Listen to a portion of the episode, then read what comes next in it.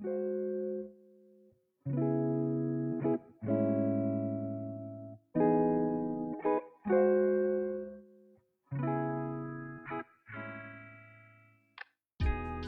后紧接着就是四十天的军训，我从来没有见过上大学还要军训四十天的，而且四十天只能洗一次澡，还是在最后一天阅警式的时候才能洗澡。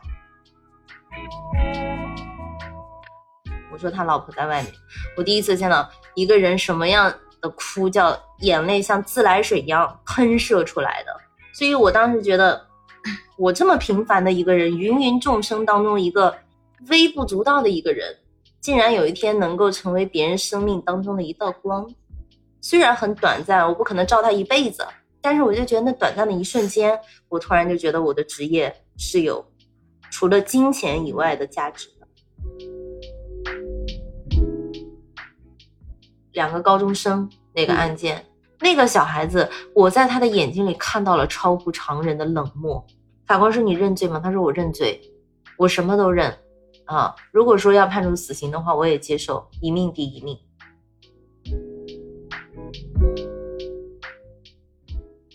Hello，大家好，我是宝宝，今天我邀请了我的好朋友丁丁。Hello，大家好，我是宝宝的丁丁。我是一个律师，嗯，又好看又有钱，会这个样子，这个人很光鲜亮丽的职业，然后还有这么好的性格。是的呢，那所以没有不好的地方，不好的地方，脾气暴躁，脾气暴躁是有点一丢丢。为什么会变成现在这样一个人呢？嗯，就是无数个很小的事情，无数个很小的瞬间，把我变成了现在这样一个不太像双鱼座的双鱼座。其实双鱼座分两种，一种是天真烂漫型的，满脑子情啊爱呀，特别浪漫主义的那种；另外一种就是经历了很多事情。有的人说叫黑化了以后会特别现实、特别清醒、特别理智，啊，然后情商还有这个智商瞬间就打开了那种开关的感觉。然后我现在就是属于这种，就开始自夸的模式了，就开始。你也可以这么认为。对，所以当时测人格的时候测出的也是什么 INTJ，对吧？嗯，那是非常非常理智的，跟我以前完全是不一样的。我以前我小时候就是特别爱哭，泪点特别低。啊，然后整天看琼瑶剧，然后为那种他们里面的爱情故事，嗯，会会流眼泪，特别感性的那种。现在不会，就是你不是本来是空姐？嗯，对，本来学航空服务。对，我觉得航空服务是还一听这个职业会觉得还蛮符合你的形象的。就是突然有一天上课的时候，那个时候其实我们的专业课，呃，不是特别的严，嗯，我们就是每天。醒来之后就背着化妆包就去教室了，然后就开始一边化妆拔眉毛一边听课。嗯，突然有一天我上课的时候，我意识到这不是我想要的生活。即便是成为了空姐之后，可能那种状态会让我的性格当中的一些点没有办法得到释放。其实我现在能有这样的性格，不是说培养出来的，而是本身就在我骨子里面的。嗯，我是我是一个比较特别的人啊，虽然以前。我是一个典型的双鱼座，但是在我的骨子里还是有一些东西。我觉得做那样一个空姐的职业是没有办法释放出我的天性的，所以我就选择了去警校读法律。所以在警校里有发生什么事情，就是让你的性格更好的发挥出的那种闪光点吗？其实，在航空学院的时候，那个生活包括氛围呀，都是非常非常优越的。就是一群特别漂亮的女孩在一起，然后住宿环境什么的都特别好，整天穿的也是好看的衣服，去学舞蹈呀、学化妆什么的。对，突然到了警校，我就感觉像进了监狱一样。它的那个大门是那个大铁门，上面还有那个铁焊的，那个锁门的锁都是那种插的那个铁棍儿，那个锁上面挂一个锁。嗯，当我突然 到了警校之后，我就感觉从天上掉到了地下，就是说的是那种环境。而我当时就在想，这个。后面的生活我要怎么应对？然后紧接着就是四十天的军训，我从来没有见过上大学还要军训四十天的，而且四十天只能洗一次澡，还是在最后一天阅警式的时候才能洗澡。我觉得对我来讲，第一个改变就是这种环境瞬间对我的这种改变，这种魔力，让你从另外一个一个环境到了另外一个环境，而且是完全不一样的环境，但是你又只能去接受，没有条件可以谈。从那个时候开始，一点一点的慢慢去改变，包括他的这种警务化管理啊，也可以理解为军事化的管理。每天早上要出早操啊，然后上课什么的，跟其他的学校完全是不一样的。我是一个很喜欢自由的人，但是从这一点开始，就已经把我身上那种自由，就是追求自由的那个点，给我磨圆了，让我懂得没有规矩不成方圆。对，哎呦，我有一阵子老说这句话。对，人的性格就是不是说把你的点要释放出来，而是说把你打磨的更圆滑之后，然后才会释放。嗯，让你知道你自己的潜力有多大。跟我以前，我肯定吃不了这个苦。后来我变得强大了之后，那也是因为我吃了苦，我先去接受了之后，我才能够去变得强大。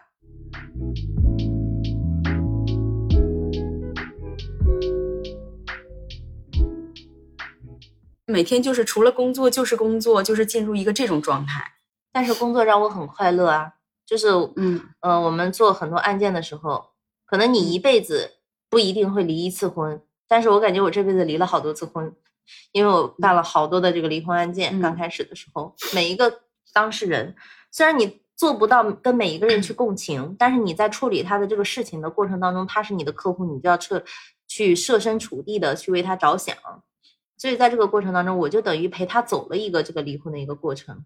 啊，就好像经历了很多对自己没有经历过的。对，就是婚姻方面，然后有一些包括像什么民间借贷呀、商事呀、合伙合同这种这种商事方面的，嗯啊，遭到了朋友的背叛，钱没有了，都需要我们去跟他共情。他找来的时候，哎呀不得了了，我这所有的积蓄都让我朋友借走了，然后不给我还钱，怎么样的？其实就是在跟别人共度了这样一段人生，所以我过了好多好多段人生。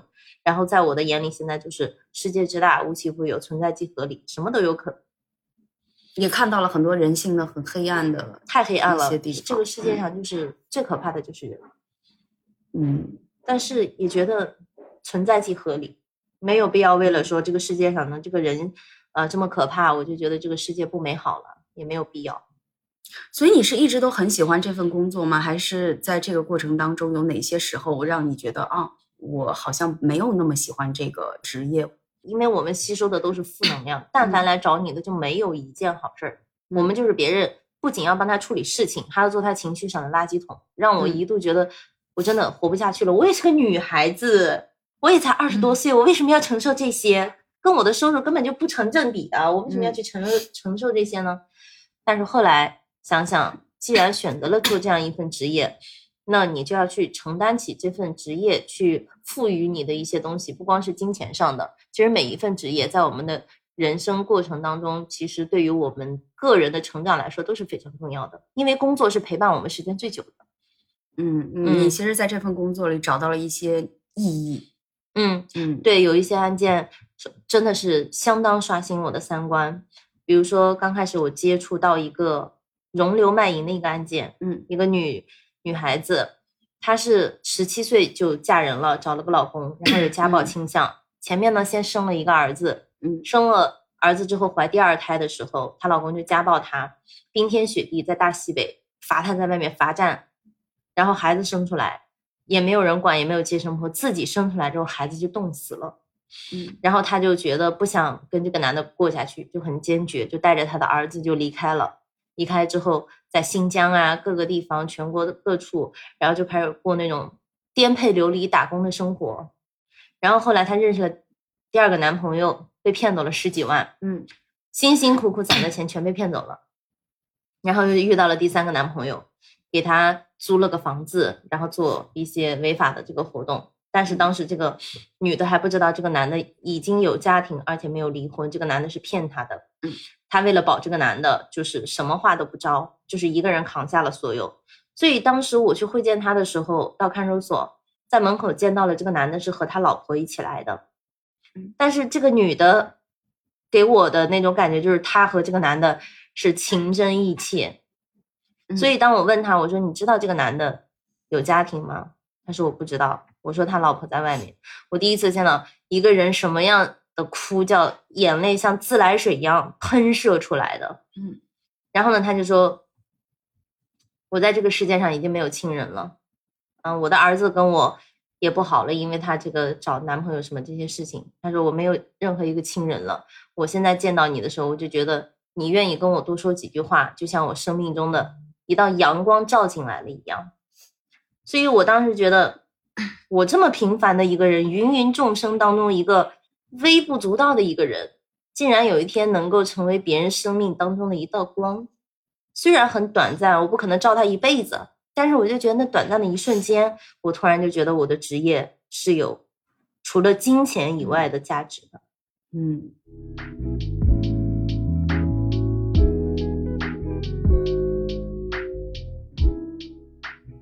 我很喜欢听你讲案子，对你来讲有触动，或者你从来没有想过人是可以这样子的一些案件。那就给你讲个重口味的故意杀人的吧。嗯嗯，然后有呃是有两个高中生，嗯一个男孩和一个女孩。嗯这个杀人的这个男孩呢就喜欢这个女孩，但是他的个人条件可能不是很好，这女孩就不喜欢他，就已经明确的拒绝了他。但是有一天在食堂他们遇到的时候，这个。女孩还是出于礼貌给这个男的打了个招呼，就说：“哎，呃，你也来吃饭。”就这样子，这个男孩就觉得，嗯，他他看我了，他对我打招呼了，喜欢我，喜欢我，嗯。然后他就说这个女孩子喜欢他，他就继续去追求追求这个女孩。这个女孩跟身边的同学就开始说，没有没有对他有过任何的表示，就开始给他起外号叫“普信男”。嗯。然后后来这个女孩子就交了一个男朋友，啊，也就是我的这个客户的孙子。交了一个男朋友之后，这个杀人的那个男孩就跟这个女孩的男朋友说：“这个女孩人品不好，这样不好，那样不好，说你不要跟她在一起。”这个男孩呢，学习非常好，嗯嗯呃，还考上了军校，嗯，就等着高考这个成绩出来之后，就可以当一个飞行员到空军学飞行学院了。然后呢，他就说：“这是我个人的事情，我喜欢他，我在于我认为他好不好，而不是说你。”认为他好不好？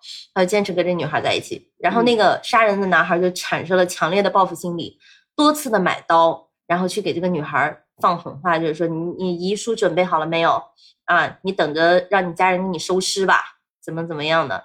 然后就被学校劝退了。后来写了保证书之后，这个男孩又给他放回学校读书了。有一天，他就把这个女孩子堵在教室里面，拿出了刀，问他遗书写好了没有？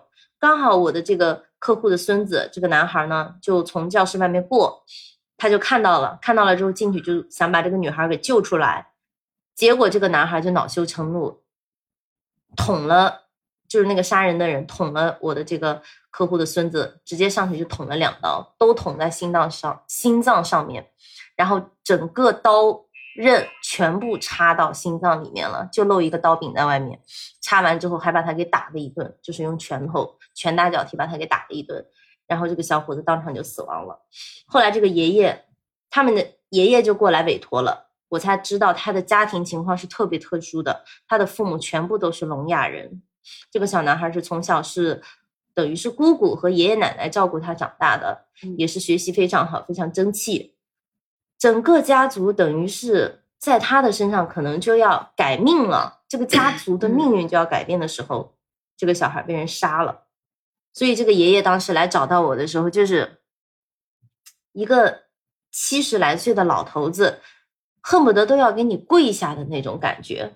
尤其他是一个一个男人，然后又是一个大爷，这样一个老年人，而我还年轻。他能在我的面前哭出来，要跪下啊！我就觉得他的人生真的是已经没有没有指望了。他就抓住救命稻草，就是说，我就希望判他死刑，钱我一分钱都不要。我们家虽然很穷，但我一分钱都不要。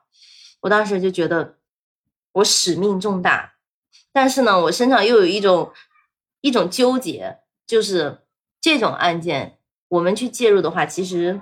一方面说是维护正义，但是另一方面也是介入了别人的因果。换一句话就说，我的使命就是去要那个杀人凶手的命的，我的立场就是坚决要求他死刑。这样去讲的话，我一个朋友就是比较喜欢研究这个什么周易八卦这些，他就跟我讲，你现在是介入了别人的因果，你现在不管你是做正义的事情还是不正义的事情，你现在是去要别人的命。但是当我想到那个老爷子那种对我的期望的时候，我觉得因果就因果吧，谁不会死啊？能怎么着呢？我做的是正确的事情，总不能报应到我身上，对不对？你这个最后判下来结果怎么样？一审、二审都是维持原判，都是死刑。嗯，我嗯见过三个，明确来讲，确实是杀了人的这个犯人。我刚开始那个时候接第一个杀人的案件的时候，嗯我才二十六岁，然后我就说今天要去会见一个杀人凶手，嗯嗯，一个杀人的嫌疑人。当时是这种想法，我觉得他是不是应该长得凶神恶煞的？嗯但我去了之后，我发现他是一个瘦瘦小小的一个，可以算是小老头了。我说这样的人他还能杀人？我当时想法嗯就是他能杀掉一个人，嗯我感觉杀鸡都困难。但是了解了他的这个杀人经过，包括焚尸，后面还有焚尸的情节。但是你从他的脸上看不到任何的邪恶。嗯他如果在外面的话，我完全想不到这个人是一个有有恶的人，可能就是一个很普通很普通的一个人。我觉得他嗯可能也是一个不说遵纪守法吧，起码是一个不会惹什么事儿的一个常人一个正嗯常人，一个很普通很很不显眼的一个人。后面遇到的也是这样，但是我最后就是我给你讲的那个两个高中生那个嗯案件，一个高中生把另一个杀了的那个那个小孩子，我在他的眼睛里看到了超乎常人的冷漠。嗯你看那个劳荣枝，他在法庭上受审的时候，不管他是装的也好，怎么样也好，他会有情绪上的波动。那个小伙子是没有的。法官说：“你认罪吗？”他说：“我认罪，我什么都认啊。如果说要判处死刑的话，我也接受，一命抵一命。我不敢相信这是从一个十八岁的小孩子嘴里说出来的话，因为接下来你也，你如果判死刑的话，你也你也要死的，你也没有命了。他居然没有任何情绪上的波动。包括面对这个受害人的家属，他的聋哑父母都已经哭到快晕厥过去了，他没有一丝心疼，没有一点后悔。他虽然嘴上说着对不起，但是你会觉得他说的这个对不起好冷漠，就是简单的三个字对不起，没有任何心疼后悔。你说有没有一种可能性是他根本就不知道死亡，不是说不知道嗯死亡的意义，嗯，我觉得就是不是真的很深刻的知道死亡的意义，就觉得那不就死了吗？不就是死吗？就是我觉得是有一种嗯，也有年轻人的无所畏惧那种冲劲。也有可能。其实很多人他是很很迟钝的，嗯包括很多我的客户问到我一些问题的时候，嗯我感觉人的认知是有这个人是没有层次的区别的，但人的认知是有层次的区别的。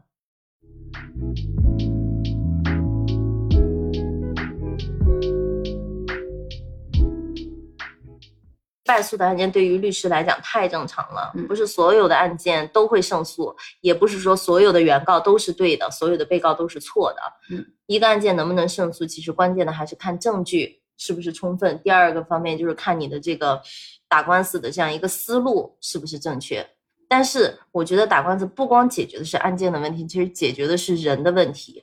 你的客户来委托你的时候，你有没有给他准确的把这个案件进行一个客观的分析，而不是说我今天就想成交你，你这个案子你放心，绝对没有问题，我一定能给你打赢。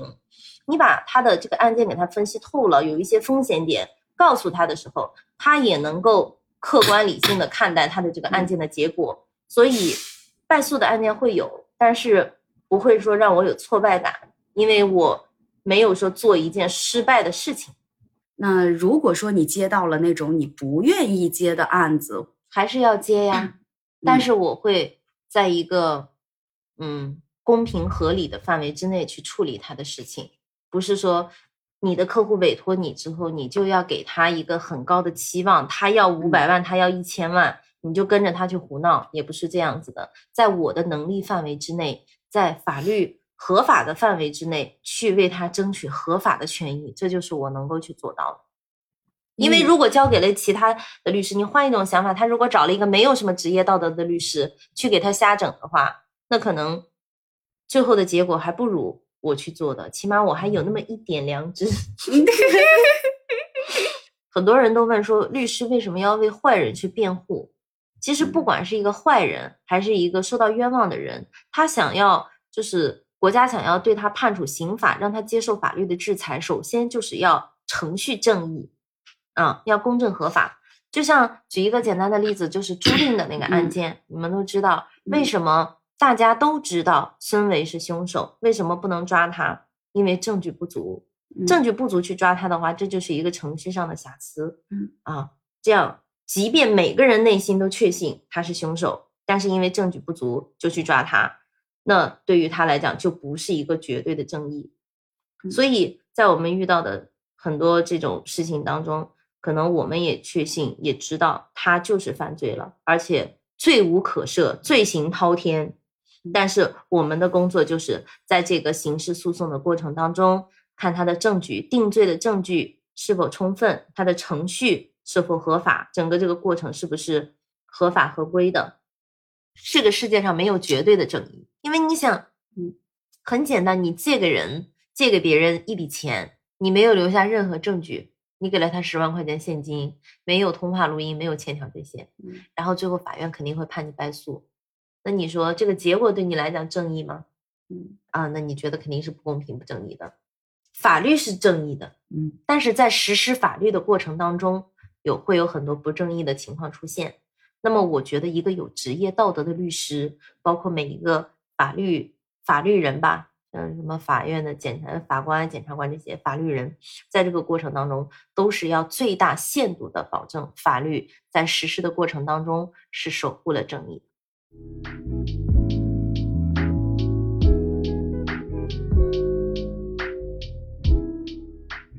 信奉的一个信条就是，不管什么关系，钱没有和我谈清楚的时候，不要和我谈感情。啊，因为可能其他的案件。大多数人生活当中不会遇到太多，嗯，可能无非就是金钱、情感上的纠纷，所以我觉得钱没有跟我谈清楚的时候，不要和我谈感情，比如说朋友，比如说夫妻啊，比如说你的合作伙伴，因为我遇到的很多案件都是，哎呀，我们当初是好兄弟，都好的不得了，的拜把子的歃血为盟，桃园三结义的那种啊，最后你说他欠我的钱不还，怎么怎么样去坑了我。啊，然后可能有一些还会因为证据不足得不到法律的支持啊，就是愤怒到不行。我说，首先你要冷静下来，这个事情的风险，他还不了钱的风险，不是说今天才出现的，而是在你跟他结为兄弟的那一刻，你认定他是你兄弟的那一刻，这个隐患就已经存下来了，因为你信任了一个不该信任的人，所以才会在你借给他钱的时候不保留任何证据。我说这个风险是你自己造成的。你不要觉得说，哎呀，我们是兄弟。当你有这个想法的时候，你就已经输了。真正的兄弟，真正的能够跟你上升到一个层面去谈感情的，一定是跟你把钱谈清楚的人。比如说，我借了别人五块钱，五块钱可能我的朋友也不会让我去还，但是我一定要说这个事情，五块钱我要还给你。他可能不要，那我也会给你买一个奶茶或者买一个什么，一定要把这个五块钱要给顶上，不能说。五块钱就不是钱了，就不存在了。那将来十万八万的时时候，是不是也是无所谓呢？对不对？嗯嗯，所以钱是检验感情坚不坚定的一个标准。所以玲玲现在的人生目的就是 加油搞钱，对，挣更多的钱。我觉得这不是一件可耻的事情。有的人说，哎，不能把钱挂在嘴上。我说，那你把什么挂在嘴上？我们丁丁是一个把野心直接放在脸上的人。我觉得真诚一点，尤其在深圳这种地方。但是你要想把这个钱挣到，前提是你能够把这件事情办好，那你就能把这个钱挣到。你这个钱挣的心安理得，那我大声说出来，我想挣钱，我要搞钱，这有什么问题吗？对吧？总比打着假仁慈的那个什么道德上的那种啊标杆，然后背地里又不给你实实在在的去做事情那种人，我觉得反而直接跟我提钱，我会觉得你很真诚。现在规划和对未来的期待，规划认认真真的办好每一个案件，未来的期待多多赚 钱，然后嗯，做一个情绪稳定的人。就是其实我现在，毕竟我也是一个凡胎肉体，有的时候也会情绪不稳定。嗯遇到一些事情的时候，因为我们在工作的过程当中对接的最难的就是跟人的相处。一个案件，你要去搞定你的当事人，你要去搞定警察、搞定检察官、搞定法官，让他们去认同你的观点，这是很难的，也会有出现分歧的时候。那么，如何最大限度的让你的当事人利益最大化？在中间你要起到一个平衡的作用，不是绝对的，要么赢，要么输，要平衡这个利益，要让你的当事人能够取得一个让他能够接受的结果，啊，然后要在法律上面给他找到一个能够支持他的理由，平衡法官之间的这个观点。很多案件其实是可以找到一个相对来讲平衡的点，不是绝对的对与错的，嗯，就很难。那所以，丁丁，你现在还相信人性吗？我觉得相信吧。我觉得人之初性本恶，但是总有善良的人。该信任的时候也会信任。你如果不信任所有的人的话，你一直去防备着所有的人，你也会很累。嗯，要看怎么信任。对我来讲，就是跟我钱谈清楚了，因为更多的人，我生活当中交往的更多的是客户，嗯。啊，不要上来就说，哎呀，咱们都认识这么多年了，怎么怎么样的？你首先，你你跟我先谈感情不谈钱的时候，你就没有尊重我的这个劳动，嗯，那我就觉得不要这么虚伪。